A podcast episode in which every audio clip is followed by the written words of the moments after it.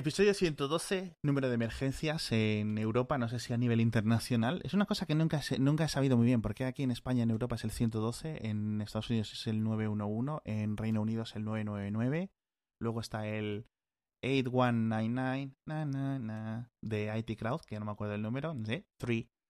Y ¿por, ¿por, qué no tenemos, por qué no hay un número de emergencias mundial, macho? No sé, sé que en Estados Unidos es 911 aposta, precisamente lo contrario de 999. La idea es que sea rápido, pero que los números no estén cerca para minimizar que lo Mm. marques por error, para que un Claro. niño dándole a la teclita Ya. lo marque. Eh, todos los demás suelen ponerlo junto para facilitarlo, pero es- significa que reciben muchos más falsos positivos. Claro. No, el 112 es como curioso, porque en España el 112 es reciente, ¿no? Esta implementación europea de unificación de números del, del 112, que creo que ¿cuánto lleva? ¿15 años, 20 años, algo así? Porque antes era el 091. Y tenías el 091 para llamar a la policía y tenías el 092 para llamar a la policía municipal, creo. Y es que en España, la gente que sea de fuera, es que tenemos policías para, para, para ir a tomar. Luego tienen las policías autonómicas, los Mossos, los, la, la China, la Guardia Civil, la... Luego los, la- los propios hospitales, es decir, y ahora con el 112 está todo unificado y va quien tiene que ir.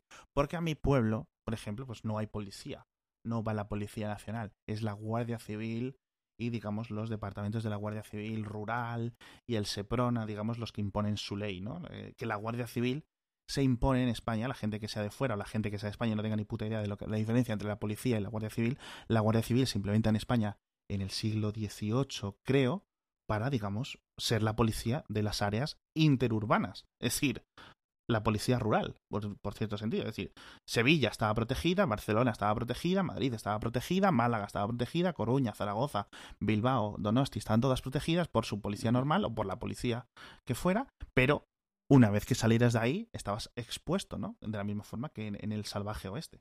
Sí. Entonces se inventó la Guardia Civil, que la Guardia Civil es un departamento militar. Sí, es un poco como en México, que está la policía municipal y está la policía federal, que es la que realmente se encarga, la que puede cruzar estados, digamos. Es curioso. Bueno. Leche cruda, por favor, Edo. Eh, voy a poner a los lectores en situación, a los oyentes en situación. El gobierno de Cataluña, con sus, dentro de sus competencias, ha decidido eh, dar marcha atrás a la, a la legalidad vigente hasta entonces en materia de comercio de leche cruda y, en general, lo voy a decir muy por encima, va a permitir que los ciudadanos dentro de, la, Cataluña compren o consuman leche cruda directamente, no directamente de cómo sale de la vaca, pero que los em, ganaderos puedan comerciarla y venderla sin que la, obliga, la ley les obliga a pasteurizarla, eh, digamos, eh, para comerciarla previamente, ¿no? Ujú. Esa es la... Esa, eh, ¿Lo he resumido bien? Sí, muy resumido, pero es cierto. Es, en Cataluña es algo que llevaba prohibido más de dos décadas. En su momento se prohibió por temas de salubridad, por temas de seguridad, de, de, de- de- de enfermedades y eso. Y ahora se ha vuelto, vu- ha vuelto a salir. Tal vez vale la pena mencionar que, que quien lo ha, quien, quien ha provocado que se, que se permita de nuevo la venta de leche cruda es alguien que en Cataluña tiene un historial de mm, pseudociencias, terapias alternativas, cosas así. Que no digo que necesariamente tengan algo que ver, pero sí que sí que Sí que la misma, la mi- lo- los mismos grupos antivacunas, eh, pro leche, no sé qué, pro cristales, pro reiki, no sé cuánto, están como medianamente alineados, ¿no? Sí, y, y aquí el tema es, a, ver, cualquiera con quien le digas, probablemente te diría, sí, la leche cruda eh, siempre hemos tomado en casa, lo hervimos Sí. y ya está, no pasa nada. Y es cierto, si nunca te has muerto, nunca te has enfermado por tomar leche cruda, pues nunca te has enfermado por tomar leche cruda. Los números están ahí, sabemos que, que durante muchos años la leche, el- la venta de leche cruda tenía indirectamente como efecto muchísimas enfermedades, brucelosis, un montón de cosas La, la gente cuando está discutiendo esto está confundiendo un par de cosas. No es que la leche salga mala de la vaca y te va a hacer daño. El problema viene de que la leche dura muy poco. Entonces, eh, si no tienes cuidado con ella, tanto transportándola, guardándola o hirviéndola, en cualquiera de esos tres que falles tú Sí. como individuo, Sí, sí. te va a sentar mal, es muy probable que tenga algo, o sea, que, que- que le salga algo. Prácticamente toda la leche es un caldo de cultivo maravilloso para todo tipo de microorganismos, porque su labor Sí. en la vida es ser nutritivo.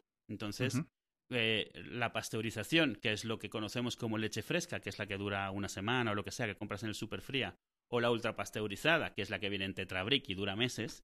Que hay que distinguir entre ambos casos, porque, por ejemplo, una es Mm. muy común en algunas partes del mundo.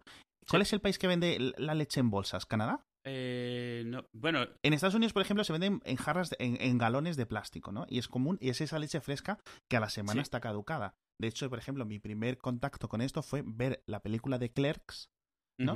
de que está la madre de Kevin Smith al final, eh, y lo comentan en la peli, ¿no? Eh, Rebuscando entre las leches del frigorífico de la tienda para conseguir Ujú. la que tuviera un día, dos días más de eso, porque aquí es algo que nunca piensas porque compras Claro. la leche ultrapasteurizada y- porque y te va a durar te meses. dura todo lo del Claro. mundo, claro. Hay- Tiene, tiene parte de su rutina cómica de Seinfeld, es eso, la idea de que ves el número, ¿a qué hora, a qué hora caduca? A las 12. A- a- a- no, ¿Sabes?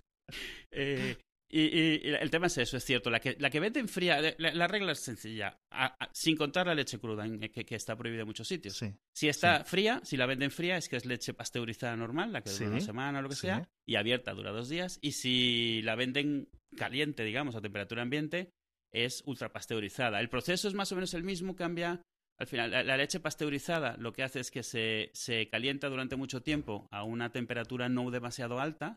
Y la leche Sí. ultrapasteurizada se calienta a temperatura muy alta muy poquito tiempo. Es una tontería de diferencia, pero la diferen- resulta que la ultrapasteurizada, si haces eso y luego la pones perfectamente hermética, como en Tetrabric, en un Tetrapack, puede durar muchísimo. Es cierto que Tetrapack impulsa mucho que se venda la ultrapasteurizada porque es su negocio. Obviamente. Entonces sí que tampoco podemos decir que es todo, o sea, transparente de un lado y del otro no. O sea, es cierto que hay muchos intereses. Pero la realidad es que en su momento se eliminó la leche cruda de los mercados, no porque la leche cruda fuese intrínsecamente mala, no porque las lecheras sean eh, sucias y los, y los ganaderos unos asquerosos, sino porque el sitio donde se caía era el momento en el cual la gente tenía que tomar responsabilidad Claro. la gente no la hervía bien, la gente la dejaba fuera o, o se tardaba tres horas, se pasaba a tomar una caña después de comprarla y en el sol ahí estaba la leche fresca, no la leche fresca, la leche cruda. Entonces, al final se quitó simplemente por, por, por quitar esa, esa variable. Sí. O sea, no se quitó porque la leche cruda sea un veneno. eh, realmente no. Por eso toda la gente que dice, no, no, yo en mi pueblo vamos por la leche, la hervimos y va... Claro, así es como debería ser. O sea, Claro. no es como debería ser la leche en general, sino la leche cruda sí debería ser. La compras, te la llevas enseguida, la hierves, te la tomas ese día o el siguiente. Y sacas la nata. Es cierto también que está mucho más buena, pero esto no tiene que ver con que esté pasteurizada, cruda o no. Tiene que ver con que el mercado pide ciertas, ciertas cantidades de grasa en la leche, de que si de, deslactos- no deslactosada, que si desnatada, semidesnatada, y eso lo que termina haciendo es que estandariza lo aguachirri que es una leche. Si Sí. tú compras una leche que hice desnatada y quejarte que, que está menos gorda que la leche cruda, Claro. pues normal, no sale. Y, y es cierto que hay cosas que no puedes hacer con, con la leche pasteurizada, o sobre todo la ultrapasteurizada. O sea, sacarle la nata, hacer mantequilla, obviamente todo eso está fuera de la mesa. Pero el tema es que parece ser que la discusión está yéndose por otro lado. Y, y- y- y en parte digo, lo de que esta persona es eh, antivacunas y eso, porque se junta la reacción que hay ante toda esta gente. No es que, la- Ujú. que- que- que hayan dado esto, ti- ti- tiene razón, pero mucha de la reacción es mucho mayor por el hecho de que ya existe cierta reacción adversa a todo lo que tenga que ver con pseudociencias y naturismo y cosas así. Luego, además, súmale que es Cataluña, que no es trivial. El hecho de que sea Cataluña ya significa que ya alguien se va a quejar porque es en Cataluña. Porque Sí. en Andalucía lleva 20 años estando permitida la leche cruda y nadie dice nada, No lo sabía. ¿sabes? Pero es la, es la parte graciosa, o sea, es así. Sí, y- y, hay- no o ven sea, nada, o sea, no ven nada hay- al respecto. Hay, hay, o sea, es, un tema, aparte de todas las condiciones, digamos, eh, de salubridad, etcétera, es, hay un componente mínimo, o sea, creo, creo, Mm. espero, Mm. que sea menor, ¿no? Eh, político.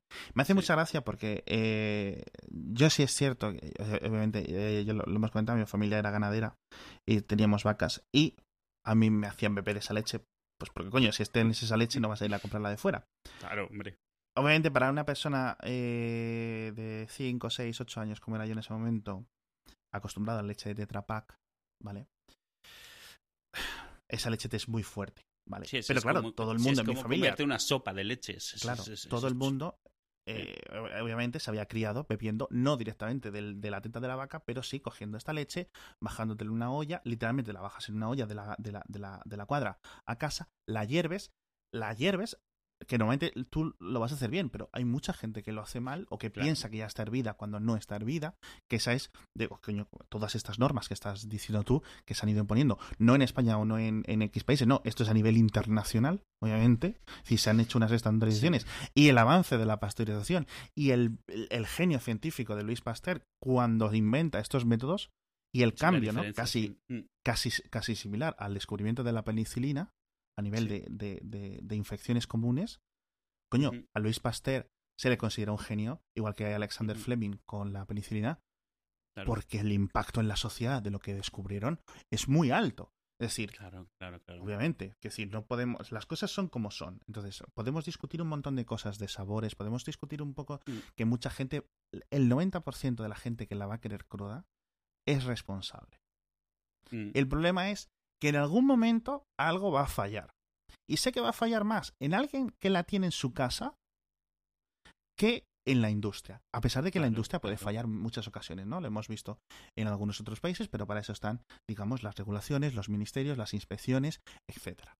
Entonces, yo, bueno, soy muy estadista en ese sentido, igual de la misma forma que confío en la policía, que confirmo o que confío que si ahora mismo eh, me arde la casa van a venir los bomberos, pues yo confío en que los ministerios eh, o, digamos las regulaciones de cada país estén certificando que la leche que llega al supermercado ha pasado por las verificaciones que ha pasado, ¿no? Entonces, mm, aquí tenemos que esta persona puede enfermar y puede morir, que es su responsabilidad y ya está. Pero por otra parte, no tenemos el mismo comportamiento que las vacunas, que es en plan, pues no ha pasado nada. Efectivamente, yo puedo vivir toda mi vida sin conseguir ni una inyección ni una vacuna y a lo mejor me muero y no he, no he tocado ninguna vacuna por suerte, porque es un tema al final de posibilidades y de probabilidades. Pero con esta leche te pasa lo mismo.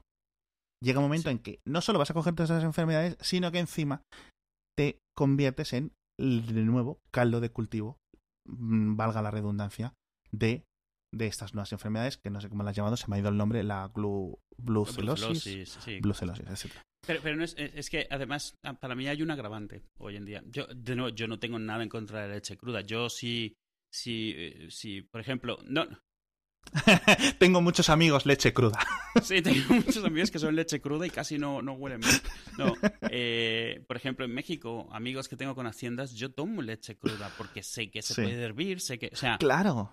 O sea, el problema no es que no estar en contra de la leche cruda, no es estar defendiendo la industria. La razón por la que la industria existe es por la demanda, los supermercados, las ciudades, las trans, Obviamente, el precio. Es decir, el hecho que tú puedas comprar un litro de leche, por muy desnatada, por muy diferente, por muy aguada que esté comparada con la leche original, a los precios que las puedes comprar, que las puedas tener en tu casa durante ocho años, de la misma forma que puedes comprar una bolsa de pasta y estar en casa un año y medio y que esté bien la pasta, o una mm. o un lata de conservas, a los precios ridículos que los que vivimos en, en hoy en día, eso no se consigue con los métodos, digamos, tradicionales.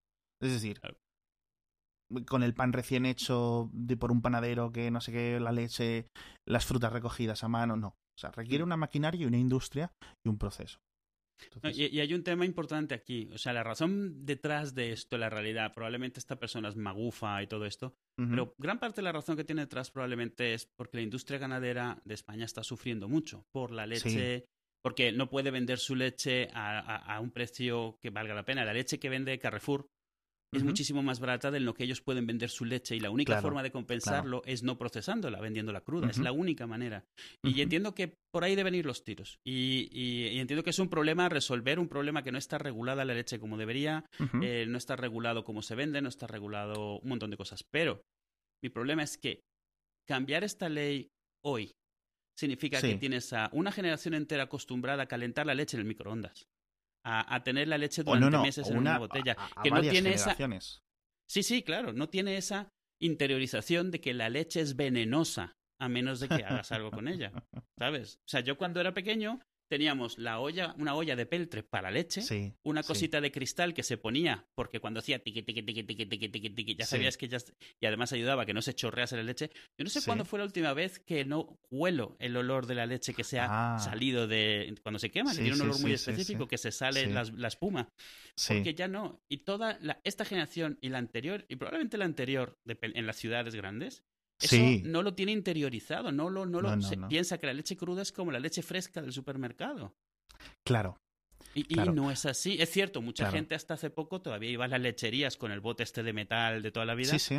Pero no estamos hablando de esa gente, no estamos hablando de la gente que sabe y, y es un mantra que hay que hervir la leche no sé cuánto tiempo y hay que bebérsela enseguida o hacerle algo enseguida, sino toda la demás gente que de repente va a ver leche más barata, va a encontrar una forma y se va a empezar a descuidar hasta que le pase No, algo. claro, y, Y- que y- tú has comprado la leche un viernes y de repente el domingo quieres leche cruda y ya lleva desde el viernes en casa y dices, pues mira, pues me la tomo. Y cuando te quieres dar cuenta, el martes estás cagándote en vivo. Es que no, no es- yo creo que es eso que mucha gente no tiene planteado. Una leche se pone mala en horas, o sea, si la tienes sí, fuera, sea, y en un día si la tienes dentro, sí, sí. No, no, Y- es que es absurdo. La la velocidad. el problema es que la discusión se está yendo por otro lado. O sea, yo lo entiendo, entiendo tanto, por, creo entender por qué se ha autorizado, creo entender por qué tantísima reacción hay, pero simplemente yo siento que para mí se reduce al final a una cosa mucho más sencilla. Eh, Me pasa lo mismo con las vacunas. Es como, Sí, vale, las supuestas ventajas que me estás diciendo compensan lo que estás según tú Claro. sacrificándote. Al- O sea, por ejemplo, los de exacto. las vacunas es, es que a lo mejor eh, le da autismo. No, no, obviamente no. Pero a Eso lo es mejor mentira, porque no, uno pero en que- cada que- medio millón de casos que no es, es mentira, Sí. 100%. Pero imagínate que es cierto. Sí, pero es que la alternativa es que a lo, tienes Exacto. un 20% de que se te muere el niño. exacto. ¿Es verdad? Es, ¿Es verdad? es, la- es una versión eh, como mucho más visceral, ¿no? De Sí. las cosas entre libertad individual y el- la sanidad o la, digamos, la, mm, eh, la salud o el bienestar de la sociedad en su conjunto. Sí. Entonces, Y- yo sé que no puedo ir a 300 kilómetros por hora con el coche, a- o, o- o, por ejemplo a 250 con el coche, porque no puedo. Primero porque mi coche no da, pero por ejemplo, hay coches que obviamente que los puedes comprar por 20.000 euros y de alcanzar esa velocidad. ¿Podrías? ¿Tu coche puede? Sí. ¿Llegarías más pronto y serías más feliz y todo el mundo y todo para ti serían ventajas? Sí. Hasta que mates a una familia de cuatro paisanos, ¿no? Por ejemplo. Claro. Entonces, obviamente, pues ahí es donde se establecen eh, los marcos regulatorios, coño. Y para eso están. Entonces, yo, por ejemplo, te comentaba el caso de, de- el caso mío de la leche. Yo, obviamente, pues eso, no tenía ni idea. Yo confiaba en lo que me dijeran, pero ahora yo lo veo y digo, claro, es que no había ningún veterinario, a lo mejor en meses, que se pasara a ver si esta vaca estaba bien. Obviamente, Claro. mi abuelo y mi abuela saben, y mis padres saben, eh, sabían si la vaca estaba enferma o no, porque algo les podía pasar, o porque veías que tenía eh, la mastitis, ¿no? Se llama mastitis en las vacas Sí, también. sí, sí, sí. decir, joder, coño, que le tocas la teta y, y, y, y, y, y- y le duele. ¿Sabes? Como que te intenta dar patadas y cosas así. Sí, sí, Cuando sí. ves que no sale bien la leche. A mí, yo muchas veces, obviamente, pues eh, la edad en la que tienes, cada uno está en su casa, en vez de recoger las vacas y las ordeñas. No las ordeñas como Marco, así, con, o perdón, como Pedro, con, con los dedos, pero sí que le, le- o sea, bueno, alguna vez lo, lo hice, pero la mayoría era, les ponías las, las máquinas, unas Sí, la- máquinas chiquitinas que le sacaban eso y todo se recolectaba pues en un, en un, en un chisme grandón de lata, de lata no, de, aluminio o de hierro, de, de aluminio creo que era. Claro, yo no sé si esa vaca está con una salud, yo no sé, yo no, claro, pero obviamente la industria, que es cuando se conoce, cuando se coge la, la leche a nivel industrial, sí pasa unos test y están los veterinarios constantemente o vienen nóminas revisando las vacas, a lo mejor no todas las vacas todos los días, obviamente, pero sí constantemente viendo la salud, con lo cual yo no sé si aunque yo hierva bien las- la leche, esta vaca está mal, esta vaca tiene una infección, tiene unos, unas bacterias que me van a resistir. O a lo mejor no la he hervido bien. O a lo mejor lleva justo lo que dices tú, unas horas más. Y es que tienen que funcionar tantas cosas bien para que la leche cruda no te afecte a tu salud, que es muy probable que en algún caso, como es una cosa que bebes todos los días, en algún caso pronto te falle y te enfermes. Y la gente, claro, se moría de esto. Porque era una fuente de vitaminas y de proteínas muy mm, barata. Claro. Sí. Tema, esto es lo mismo, es como. la- o sea, tú, tú. Para, vale, vamos, vale. Tú eres capaz de hervir la leche, que se abra bien. Sí, O sea, ok. sí. ¿qué estás ganando? A cambio de que sabemos que cuando se hacía bien, Está- cuando todo el mundo estaba mentalizado y aún así la cantidad de, de- de- de enfermos por estas enfermedades era altísima y se ha reducido drásticamente. ¿Qué es lo que te da ahora que vale tantísimo la pena? ¿Es tantísimo, tanta la diferencia el sabor que te da? ¿De verdad? Yo creo, Porque yo entiendo que puedes comprar alguna leche que aunque sea un poco más cara en, lo- en los supermercados, la leche fresca, la que está eh, pasteurizada, ¿no? El normal, sin el ultra. Tampoco es tanta la diferencia de sabor. ¿O sí? No, es. Porque yo reconozco todo- que esa más leche que la nunca la- diferencia, nunca no es tanto una diferencia de sabor, es la riqueza, pero porque tiene muchísima más grasa. Al final se reduce Sí, a sí, eso. no, no, sí, sí, sí. Porque es- es incluso la, que le- la que compramos como entera tiene mucha menos grasa que la leche No, no, cruda. La leche fresca Ujú. sí se acerca bastante. La leche Sí. fresca entera se acerca bastante. Aún así está Sí. controlada. Pero está controlada igual que cuando vas al supermercado todos los tomates son bonitos. ¿Por qué Claro, no compras los claro. tomates feos? Pues la gente no compra la leche muy gorda. Esto es así. Bueno, yo estoy diciéndole gorda porque así se dice en portugués cuando Sí, están sí, muy sí, natadas, pero es que es, Sí, es- es muy, es muy gráfico. No sé, o sea, yo no, de nuevo, yo no veo mal con que se abra, pero tenemos que entender qué es lo que se, qué puertas se está abriendo y a qué sociedad se la estamos abriendo. O sea, la sociedad de ahora no está mentalizada para hacer esto. O sea, significa que vamos a tener un despunte de enfermedades. Las vamos a tener, es inevitable.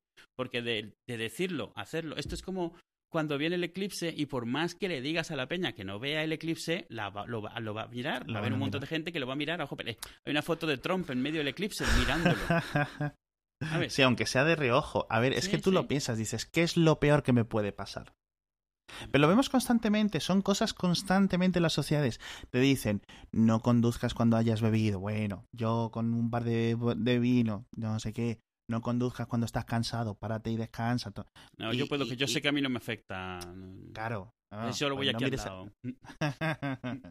o sea, quiero decir que nos conocemos, que todos somos Sí. humanos y todos sabemos, digamos, nuestras decisiones internas y sabemos lo hipócritas que somos. Yo he conducido muchas veces muy cansado. Sí, yo también. Sé que no debería. eh, eso, todos hemos hecho lo de que de repente das el cabezazo y te das cuenta que no deberías estar Yo- conduciendo, pero, yo- pero te da media yo- carretera y tienes que llegar. ¿Y qué haces? Bueno, te paras a lo mejor, pero es- posible que no. La mayoría de la gente no se es. para, sigue, se echa agua en la cara, se abre la ventana, se pone el aire y, Nada. y- nah. Nada, nada, nada. somos muy Hablando malos de- para, para medir riesgos, siempre nos ha pasado. Sí, exacto, exacto, exacto. Justo esa es la palabra. Somos faltales a- para, para estimar esto y, y las consecuencias de nuestros actos y de las pequeñas transgresiones a día a día, ¿no? O sea, ya las hay tan mínimas como, por ejemplo, siguiendo el tema de los coches, en plan, tienes que mirar la presión de los neumáticos. Nadie, o sea, todo el mundo Nadie. la mira, pues eso, con los alguna vez cada un año, cada dos años, cosas así. Tampoco es que haya que estar mirándolas todos los meses, como un friki, ¿no? De los Mm. coches. Pero sabemos que pues, pues hay mucha gente que no mira o no mira el aceite del coche, cosas así. Y esos son pues unos problemas. Bueno, eh, estábamos hablando de, de, de mis abuelos, de ganaderos, etcétera, y ya no tienen, ya lo- solo tienen, digamos, lo que es ganado pequeño manejable, pues porque no están de salud para ir manejando y trayendo vacas, porque es muy costoso, requiere casi, obviamente, eh, dedicación constante y pues llega un momento en que no puedes dedicarte a no ser que lo hagas de forma profesional. Es decir, que criar vacas, criar ovejas para ti tiene sus beneficios, tienes el beneficio que te las puedes comer, tienes el beneficio que las puedes explotar durante un tiempo, pero requieren una serie de trabajo que no merece la pena a partir de un punto determinado de tu vida. Pero du- durante toda mi infancia, yo cada vez que estaba en el pueblo, que era todos los veranos y, y grandes partes de otras partes del tiempo, a mí me decían, claro, tienes que ir con las ovejas. Y las ovejas en mi pueblo, no sé si lo he comentado, no hacía falta, corrígeme si me equivoco. Eh, digamos, eh, ahora mi pueblo son unos 50 habitantes, ¿vale? O sea, es muy poca gente. Y solo hay uno que tiene ovejas y las saca él por su cuenta o las tiene así, ¿no? Pero antes, digamos, había como 20, 30 personas con ovejas. Entonces, para no que esas personas las sacaran de forma individual, lo que hacían era una, una pool, un- un grupo de todas las ovejas y un calendario. Dependiendo del número de ovejas, tú las tenías que sacar. Te encargabas de todos, el, de este meta rebaño, ¿no? Durante X tiempo. Y dependiendo del número de ovejas, pues esto todo estaba regularizado, ¿no? A nivel del ayuntamiento. Tú tenías tantos días y que aportar tantos pastores, pues coño, o sea, a partir de X ovejas. Entonces, entonces, a mi abuelo siempre le tocaban dos pastores durante dos o tres días, dependiendo del número, dependiendo del año las que tuviera, pues si tenías 19, si tenías 25, si tenías tantas. Y como yo estaba allí, pues yo era el segundo pastor.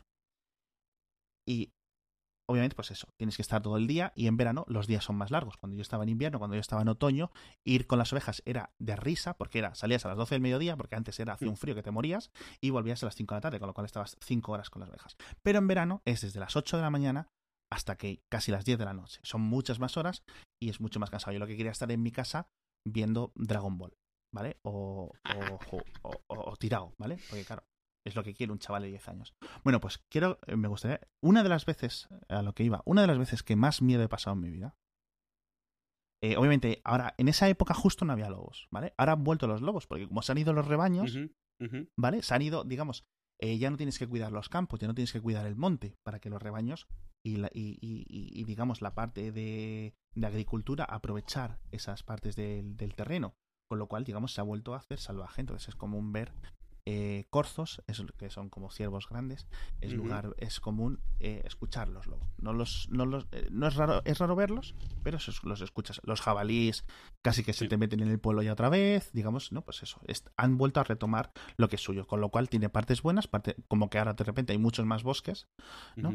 Antes era todo arao y eso. Bueno, pues a pesar de que no había lobos, a pesar de yo hay una hay un tipo de planta por esa zona que se llama escoba que es literalmente de lo que viene la propia palabra escoba, que es, coño, es eh, un arbusto alto que tiene, digamos, un tallo grueso, gordo, y, y era con lo que se usaban y se, hacían las escobas.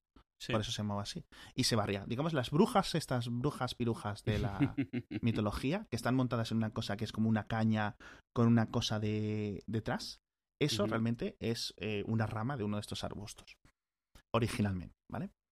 Eh, entonces, y a mí me decían, bueno, vamos a dejar las ovejas sistiar. Sistiar es, obviamente, que se echen la siesta porque a las 5 de la tarde hace mucho calor. Y durante muchas horas las ovejas se metían debajo de estos arbustos de dos metros de alto, de lo que sean, a estar dormidas ahí a la sombra. Entonces a mí me decían, vete a, vete a llamarlas, que se habían subido para la colina. Las, las ovejas están literalmente semiestáticas, o sea, se quedan a dormir, pero están en constante movimiento. Es decir, son eh, como un metaorganismo de 200, 300 animales que se mueven, es decir, no están todas quietas justas en el mismo sitio, algunas se mueven, se desplazan, se hacen grupúsculos, ¿no? Como, pues como cuando dejas una gota de agua en un sitio, no, no está nunca parada.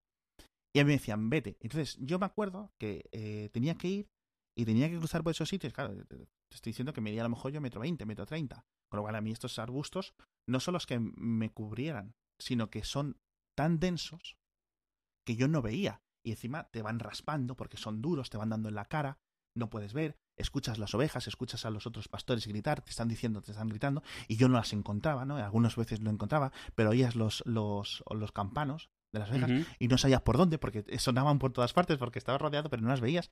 Y yo venía muy nervioso, muy nervioso, porque no sabía si el mundo se estaba yendo. Sí, ¿sabes? Y era una de las veces que más miedo, angustia, a las 5 de la tarde, es decir, con, con el sol en lo más alto. Pero una de las veces que más angustia, miedo y ansiedad he pasado esa tontería, tío, fíjate. Y obviamente, eh, no sé por qué me ha, me ha parecido contártelo. o sea, ¿qué, qué, decir? Y luego, claro, llegabas a casa y encima tenías que coger y ponerte a ordeñar la puta mierda de las vacas y beberte la puta mierda de la leche de las putas vacas, que pesaba la leche. Que yo me acuerdo que, aparte de saber muy fuerte, pesaba. Digo, ¿cómo puede pesar la leche? Como si fuera puré. No puede Bueno, has, dicho algo muy importante en todo este problema. O sea, la razón por la cual no pueden vender a lo que quieran la leche los ganaderos es porque la leche hay que tirarla si no la puedes vender. Así que al final la tienes que vender en lo que te toque. no, claro, eso es. Y es que las vacas las tienes que ordeñar, porque quiero decir, si no, si, cuando les quitas el, el ternero, cuando les quitas el jato, eh, que es como se llama allí, eh, eh, la vaca sigue echando, sigue generando, con lo cual la tienes que ordeñar y si no te la vas a ver, pues la tiras y había ahí de repente litros y litros de leche que las, las tirabas para donde apartabas la, los excrementos y los pises de las vacas y todo eso. Y se iba todo ahí. Es un, una, una excreción del animal, en cierto sentido. Pues sí. Leche. Entonces, yo creo que, a ver, lo, vamos a recibir palos por este episodio. Mira, mm, la, la cantidad de cosas que nos van a matizar que hemos dicho mal, no quiero ni saberla, pero bueno.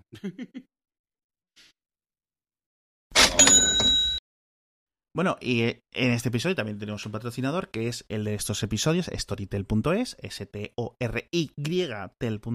y es una nueva compañía que ha llegado ahora con un montón de audiolibros a España, a Latinoamérica, bastante calidad, bastante interesantes. Y estábamos mirando, tú y yo, Edu, el, catálogo estos días en la aplicación que tienen en la web, etcétera.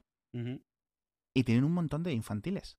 Sí, sí, tienen bastantes infantiles, tienen clásicos, tienen modernos, tienen español, tienen inglés, tienen muchos libros. Y bueno, ahora, bueno, no sé si debería comentarlo, mis hijos están acostumbrados a oír a gente hablando en el coche, porque me escuchan oír podcast, de hecho me escuchan oír este podcast cuando estoy viendo qué tal, qué tal ha quedado el audio. Entonces, para ellos es normal escuchar voces en el coche.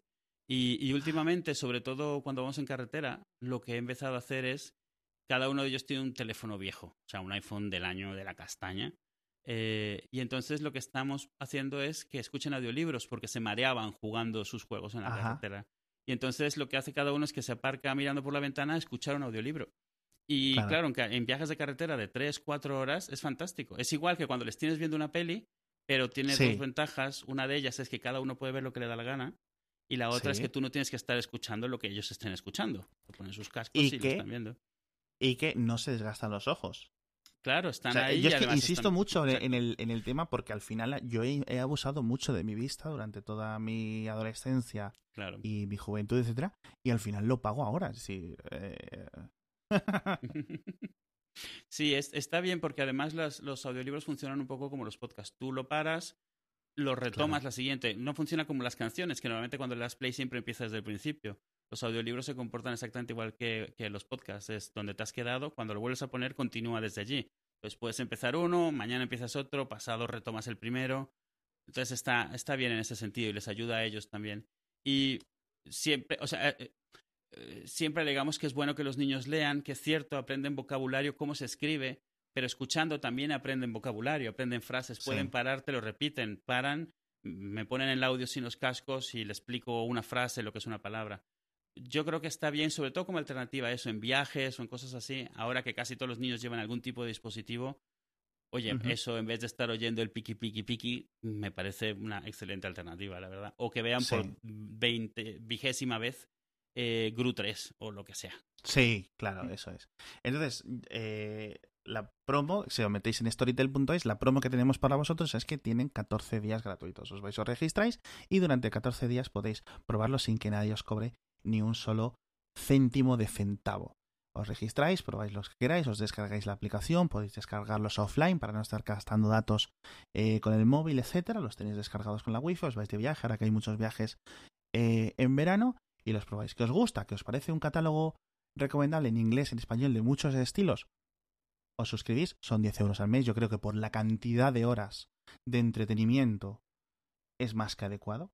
Es más que adecuado, quiero decir ya simplemente un libro, un audiolibro, 6-7 horas, merecería la pena, ¿no? Por 10 euros al mes, simplemente no tener que ir a comprarte el libro propio a la tienda, etcétera, sino que te lo descargues, ¿no? De la misma forma que Netflix, por ejemplo, pues esto tiene un valor y en el nivel de horas de entretenimiento, de horas de, de, que te da, yo creo que 10 euros está más que adecuado. Así que pasaos por storytel.es y los 14 días primeros gratis. Quiero, por favor, quiero hablar contigo, Edu, del tweet de Iker Casillas. Me entra risa ya se recordarlo, perdón. Os voy a poner situación a los oyentes. Voy a poner la situación. Iker Casillas, eh, jugador de fútbol profesional español, que el que no conozca, a lo mejor no es tan famoso como Messi o Ronaldo, pero es relativamente muy famoso, ¿no? Una carrera exitosa, un señor. En general, nadie le puede reprochar nada, que si no es famosamente tonto, ¿no? Como algunos famosos que la sociedad les considera tontos, ¿no? ¿Eh? Le, han puesto el samanito de, ah, es que este tío o esta tía es tonto, ¿no? Pues Iker Casillas mm. no tiene eso. Y puso un tuit el otro día, el 23 de julio, que lo tengo aquí en pantallazo. el año que viene, dice Iker Casillas, amigo eh, residente en Portugal, el año que viene se cumplen 50 años, entre, entre, entre paréntesis, supuestamente, sí. que el hombre pisó la luna. Estoy en una cena con unos amigos, puntos suspensivos, discutiendo sobre ello, punto. Elevo la tertulia al público. Signo de exclamación. ¿Creéis que se pisó? Símbolo de interrogación. Yo no. Símbolo de interrogación. Y una encuesta de Twitter en la que el 58% de la gente, incluyendo yo, votaron se pisó la luna en el 69, en el año 69 por primera vez, misión Apolo 11, y 42% de los millones de followers de 124 millones de followers. De 124.000 votos que había en ese momento, ¿vale? Ya seis horas después de que puso la audiencia, la, la, la, la, encuesta, 42% de esas personas, de esas 120.000 personas, pensaban, es decir, unas 50.000 personas pensaban, no, coma, nos la colaron, tío. ¿Qué te parece más ridículo? O sea, te voy a dar varias opciones de ridiculez para que tú me digas una escala de ridiculez. Uno, que una persona tan influyente, sobre todo para la gente joven, ¿vale? Con un altavoz tan potente, diga una tontería de este calibre, a pesar de que lo camufle bajo una retórica, bajo una discusión, bajo el, el abanico de que todas las opiniones son válidas, ¿vale? Que una persona así sea tan irresponsable o que el 42% de sus seguidores ya directamente le digan que no. Teniendo en cuenta que muchos pueden trolear y votar que no, obviamente, Claro. para trolear, ¿vale? O sea, yo asumo, pero no sé cuánto, no puedo estimar cuánto. Yo sé que mucha gente ha votado el no, no se pisó la luna para bromear, pero aún así, 42% me parece muy alto. Incluso, sí, Vale. incluso contando los bromistas, es demasiado. E incluso, exacto. Incluso asumiendo que los bromistas son un- la mitad. Sí, ultra exacto, generoso. Ultra generoso. Ultra generoso.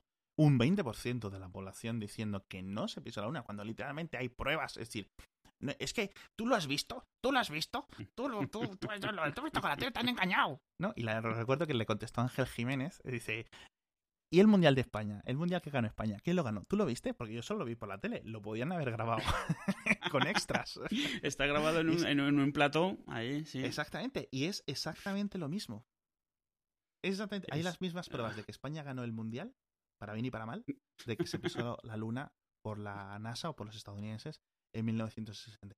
La Es- mayoría de las personas tenemos que confiar en unos eh, ¿no? Eh, documentos gráficos que vimos Es- una es- noche de verano, además, Claro, sí, en Es muy familia. triste. este- este- eh, eh, el tema es que durante años hemos bromeado, los, los escépticos, los eh, conspiranoicos, y de repente resulta que te están saliendo terraplanistas que van totalmente en serio.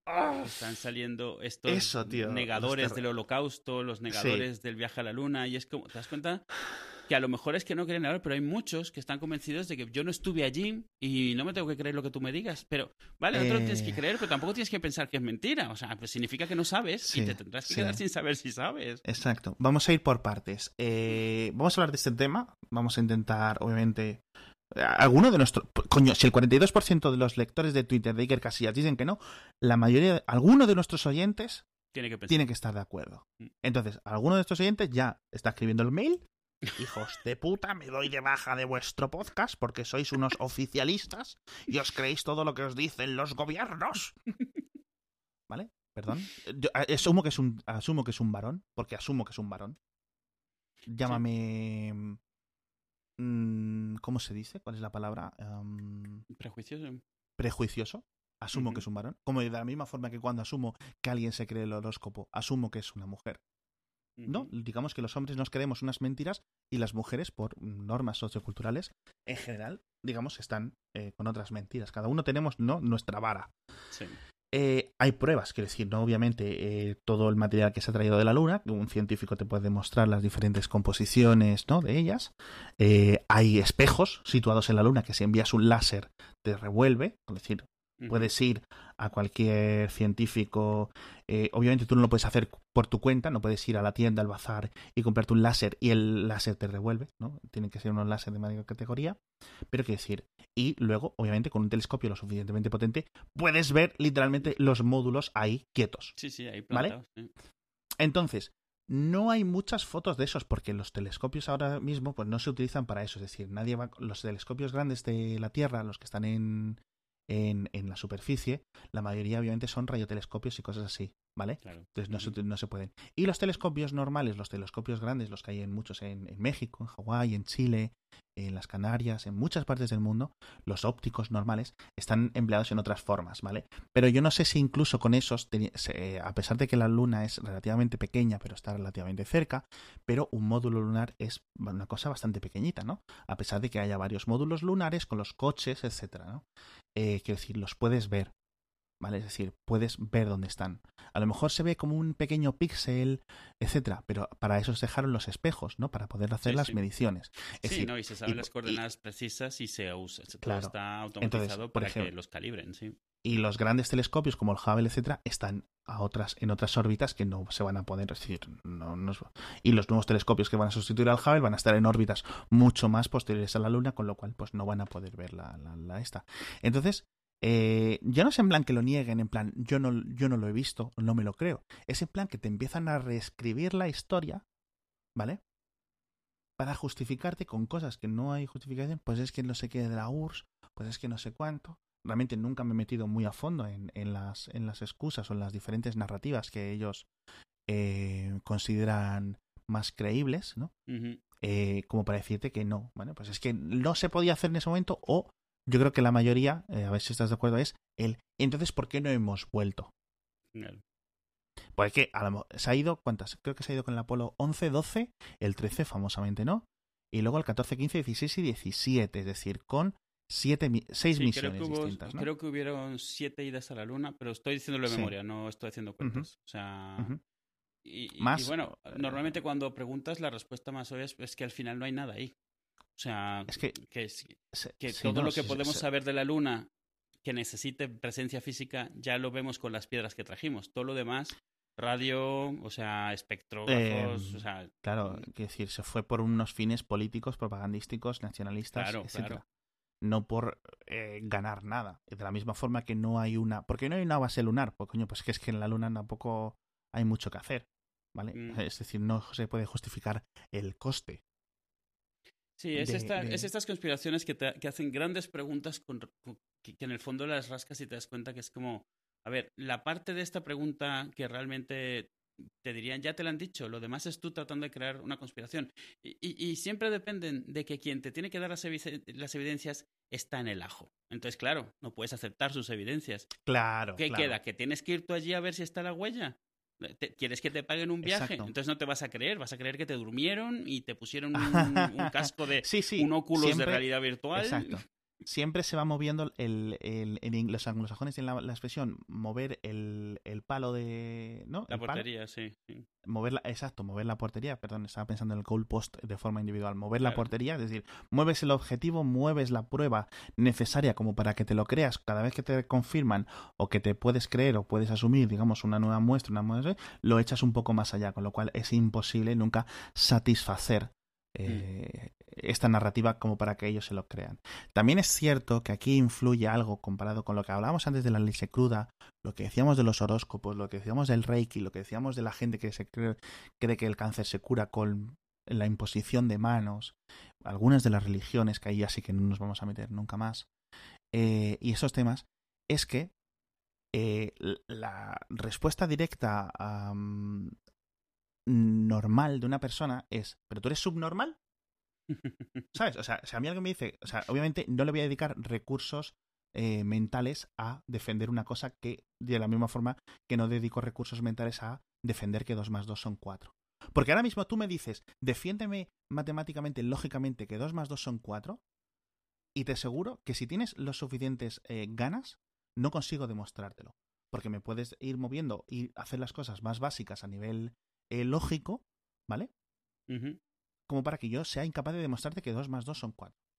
Me lo puedes coger y, y, y marear la perdiz de muchas formas, como para que yo no, te- que no literalmente no sea capaz de demostrarlo. Creo que hay varios vídeos de YouTube por ahí de- demostrando desde cómo algo tan básico se puede retorcer, ¿no? Los significados de las palabras, las dobles eh, eh, formas, etcétera, y, y- y lo que es la- la- el propio lenguaje y, las pro- y la propia lógica de una cosa tan básica como es la, la aritmética, para que sea muy difícil confirmar que 2 más 2 son 4. Que durante mucho tiempo, obviamente, pues esto también fue un tema de discusión de los matemáticos. Es decir, oye, hemos dado esto por asegurado, pero la prueba física, es decir, el, el 2 más 2 son 4, pero esto habrá que demostrarlo de alguna forma. Y la forma para que demostrar que la aritmética funciona y que es estable son, son confirmaciones muy complicadas por detrás, ¿no? Que hay que, digamos, ir a bases mucho más básicas, ¿no? Que de lo que ya es básica. Entonces, mi- la respuesta a alguien que se cree que Acuario, que Piscis, que Capricornio, o que una piedra, o que una imposición de manos, o la luna, o que mm, la Tierra es plana, literalmente, para la mayoría de las personas normales, como tú y yo, y como la mayoría de nuestros oyentes, es eres subnormal. Entonces se, se crea un, una enfrentación directa. Claro. Con lo cual, eh, lo que hace eso es meter a la gente cada vez más en sus propias creencias. Es decir, todo el mundo está equivocado, yo soy el más listo o la más lista, yo me creo esto, eh, exagero las pruebas que tengo o las coincidencias, ¿no? que tengo a mi favor, retuerzo lo que tengo a mi favor y niego simplemente todo. Porque el cerebro humano funciona así. El cerebro humano no es una calculadora de ordenador, es una calculadora de que eh, es cansado para un, para un cerebro humano, para una persona, para una psique, eh, cambiar en lo que crees. Y, eh, digamos, entonces es muy difícil convencer a alguien de, de, lo contrario en cosas, digamos, que se pueden llegar a retorcer tanto. Y, y, acabo de explicar cómo se puede llegar a retorcer que un 2 más 2 son 4, con lo cual imagínate cosas tan complicadas, ¿no? No, pero y no solo eso, alguien que alguien a quien quieras demostrarle que se equivoca, la performance siempre va a ser antagonizándole por ello. nadie responde bien a que te llamen idiota. Y entonces, ¿qué vas a hacer? Te vas a montar en tu burro, como dicen por ahí. O sea, sí, sí, sí, sí. Eh, tú lo ves en discusiones en Twitter donde a lo mejor empiezan con argumentos, pero acaban diciendo lo que sea, agarrándose de una palabra, de media coma, de aquí has conjugado así, para decir lo que estás diciendo. Y esto, la versión de esto también pasa eh, con estas justificaciones. Ves que abren fotos tomadas en una cámara de mierda en el año 69 y se ponen a medir los píxeles de distancia, el no sé qué. Y digo, pero te das cuenta tú, la cámara está, como lo haya tomado, tiene que tener una distorsión de locos. Es una foto puesta al público de bajísima calidad. ¿Qué haces tú midiendo los píxeles de la foto que además que te has bajado la versión del Google Images de 500 píxeles de ancho? O sea, no, y aquí puedes ver porque tal, y miden las sombras y la inclinación y es como... Mm. Sí. Es estos, se estos detectives de Internet que Claro. Se empieza, el tema de, de la luna, del aterrizaje en la luna o del alunizaje, se empieza con cosas de pero ¿cómo es posible que la bandera estuviera sostenida y no se estuviera cayendo? Y le dices, es que había un palo, ¿no? Es que tenía una pértiga puesta para que se ondeara. Es que se mueve, coño. Es que si no hay atmósfera y la han estado meneando para ponerla, pues va a estar durante mucho tiempo porque no tiene un rozamiento de la atmósfera eh, meneándose un poquito más de tiempo. ¿Por qué no se cae? Porque tiene el palo. ¿Quién le sacó la foto a este señor si es el primero que bajó la luna? Es que no es el primero. Es que ya había bajado otra persona. ¿Sabes a lo que me refiero? Eh, o, ¿quién, quién, sacó la foto? Coño, una cámara puesta en un brazo eh, colgado de la, del, del, del módulo, sí. Es que no sé, tío. Es que no sé, no sé, no sé. Entonces, siempre te van moviendo. Y eso es lo básico. Entonces, yo, por ejemplo, a todo el mundo, yo creo que la mayoría de las personas que asumen el tema de la bandera, ¿no? Incluso los más escépticos, ya esto de la bandera es un tema como muy de los 80, ¿no? Eh, porque esto, esto, se, esto se negó en, el mismo día. esto se lleva negando la llegada a la Luna, pues si fue, ¿qué día fue? El, el, el 6, el 9 de julio del 69. Mm. Eh, desde el mismo día, o sea, obviamente, eh, por partes de la sociedad de todo el mundo. Pero bueno, claro, y, y, y, siempre es lo que decimos, siempre se va moviendo la portería. Entonces, dicen los psicólogos, dicen algunos psicólogos especializados en este tipo de, de discusiones, que lo mejor es darle la vuelta a la tortilla de la situación. Es decir, ok, tú eres el que dices que no se ha llegado a la luna, demuestra que no se ha llegado a la luna. Mm. ¿Entiendes? Ponme pruebas de que no haya llegado a la luna. Entonces, él ya tiene que coger un telescopio y en vez de coger tú un telescopio y decirme, mira por este telescopio, ¿ves el lander allí puesto? Tiene que ser la otra persona que coja el telescopio y dice, mira, he puesto las coordenadas, ¿ves que no hay lander? ¿Sabes? Digamos que le pasas la, la, la, la el peso sí, la carga de la prueba, que tú tienes que hacer mm. para defender una cosa que es obvia, se la pasas a él. Y en ese momento ya es mucho más pesado, porque ya no es en plan hacer preguntas y que me den las respuestas. Ya no es hacerme el listo. Ya es, ahora es, no es hacerte el listo, ahora es ser listo. ¿Sabes también por qué sirve esa, esa estrategia? Porque normalmente la gente, esto al final son las mismas cosas siempre, y ya tienen la lista de argumentos, ya la tienen descargada, digamos, ya se han puesto de acuerdo en qué cosas se discuten y que pasa también con los temas de creacionismo, por ejemplo, contra evolución. Ya tienen, pero ¿cómo explicas el final de los telómeros en el ADN no sé qué? Porque ya o sea, ya han depurado sus argumentos a los que piensan que no les pueden contestar y en, en foros hay listas de argumentos en contra de los evolucionistas, argumentos de que la Tierra es plana. Y puedes ir desmontando cada uno de ellos. También es cierto que todo esto depende en que te hagan una, o sea, te hagan te, pidan que compruebes algo que es muy fácil pedir la prueba y es muy difícil proveer la prueba. O sea, yo te digo a ti, pero demuéstrame tú es que y yo me tengo que buscar un telescopio, buscar las coordenadas. No, le pasas a ellos la carga de la prueba. Dices, tú dices que esto no se puede, demuéstrame que lo que tú me estás diciendo es así. En el caso de los terraplanistas, por ejemplo, es, hace el mismo experimento que, que, hizo eh, en Alejandría hace dos mil años un griego para que veas que te sale lo mismo que le salía a él. A ver si así, a lo mejor te sale lo mismo que le salió a él, a lo mejor no se ha aplanado la Tierra desde entonces. Porque si te pide a ti, ¿qué vas a hacer? ¿Lo vas a hacer tú? Porque todas las fotos que le saques te va a decir que están trucadas. O sea, yo he visto de esto es como todo el mundo puede usar Photoshop. Sí, sí, todo el mundo puede usar Photoshop, pero ¿para qué? O sea, mejor dime, ve y tú míralo tú. No te creas la foto que te he dado yo. Ve y hazlo tú. Bueno. Exacto.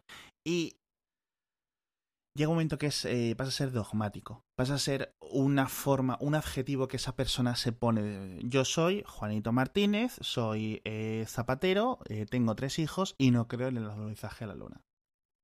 Y me compro libros y cada vez me enfado en eso y no sé qué, no sé cuánto. Y entonces, claro, tú en un día vas a comer a casa de Pepito o Pepito va a comer a tu casa y sale la conversación. Entonces tú en ese momento y ahora vivimos en la época dorada de los smartphones, que podemos mirar lo que sea, pero claro, tú no tienes los conocimientos como para decir, coño, ¿sabes? O sea, puedes decir, puedes saberte mm. de memoria cosas básicas del, del alunizaje. Claro. Pero no tienes todas las pruebas contigo. Entonces, se, se, defienden y se esconden detrás de estas dudas que tienen las personas normales, por decirlo así, las personas normales, la mayor parte de la población, voy a, voy a decirlo así, en qué coño, yo no te sé defender. O sea, si tú me haces las suficientes preguntas, yo no soy capaz de defenderte el alunizaje. Te estoy diciendo que no soy capaz de defenderte que 2 más 2 son 4 a mm. nivel lógico puro, ¿vale? No te sé eh, defender esto, no te sé, no te sé defender que la Tierra es, eh, eh, esférica o, relativamente esférica.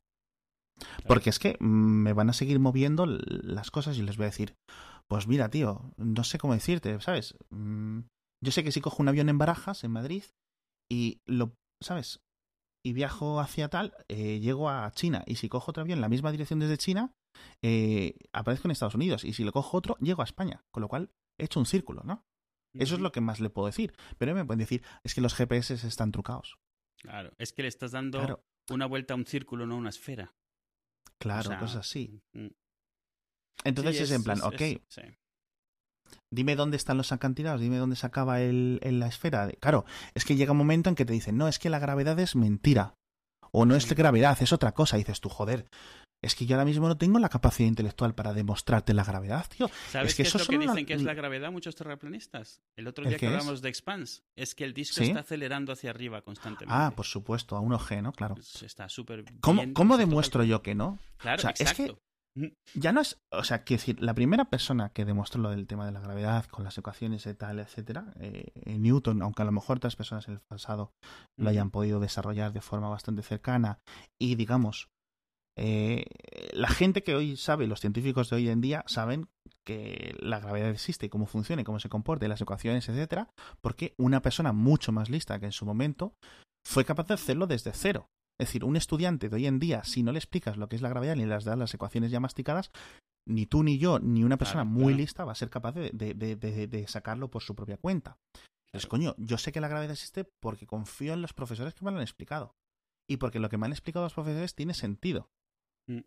Pero no te puedo demostrar que existe la gravedad por mi cuenta en una discusión de una comida o por Twitter. Y eso es donde viene mucha discusión. No, y, está al otro lado de la moneda. Si pudieses demostrárselo, es posible que la persona a la que se lo explicas no entienda esa demostración. Claro. Porque tampoco tiene esa, ese mobiliario de, de, conocimientos necesario para eso. O sea, Newton no es que haya sido el más listo de su época, es que es el más listo de muchas épocas. Hoy en día Newton se lo explica a una persona adulta, incluso una que haya tomado una ingeniería, y como no ha sido en física, pues no va a entenderle. O sea, es cómo funciona. De hecho, a mí me hace mucha gracia porque el principio de equivalencia de, Einstein es que no tienes forma de distinguir solo por cómo lo sientes entre la aceleración y la gravedad. Necesitas hacerlo, eh, demostrarlo de otra manera que es una cosa u otra. Y claro, se tira 7000 páginas demostrándolo. Einstein. O sea, ¿qué quiere? ¿Que, durante la comida, antes del flan, se lo hayas explicado? Pues no. Sí, con dos búsquedas en Google, ¿no? Claro. Sí. Eh. Entonces yo entiendo que todo se calienta y llegan a estos momentos de las dudas y yo entiendo que puede haber dudas. Pero quiero decir, si lo intentamos mirar con el espíritu, porque además estos, muchas de esta gente escéptica se aplican a ellos mismos el adjetivo de que ellos son los que tienen la mente abierta.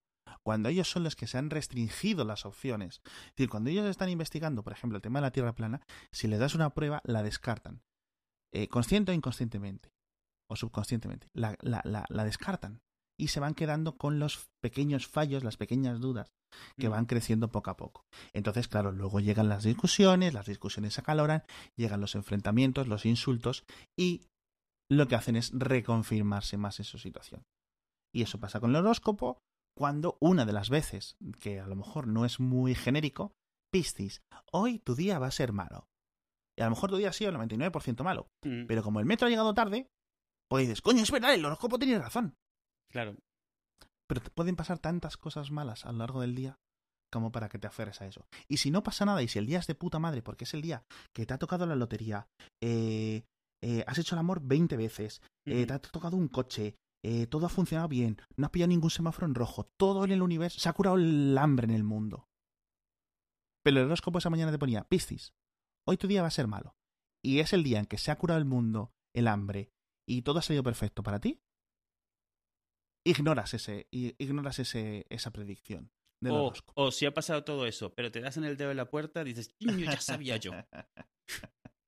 siempre retorcemos un poco siempre para Sí, nuestro, sí, somos. para somos. nuestro campo, ¿no? Para nuestras ideas preconcebidas, ¿no? Claro. Y todo, hay gente, que, pues eso, el escepticismo es bueno, pero enrocarse en el escepticismo y presumir que tienes una mente abierta cuando precisamente justo estás hablando o estás mirando de la- desde una perspectiva mucho más reducida, pues es Mm. un poco preocupante. Y yo creo que eso es lo que, lo que quiere quedar la cosa. Sí, totalmente de acuerdo.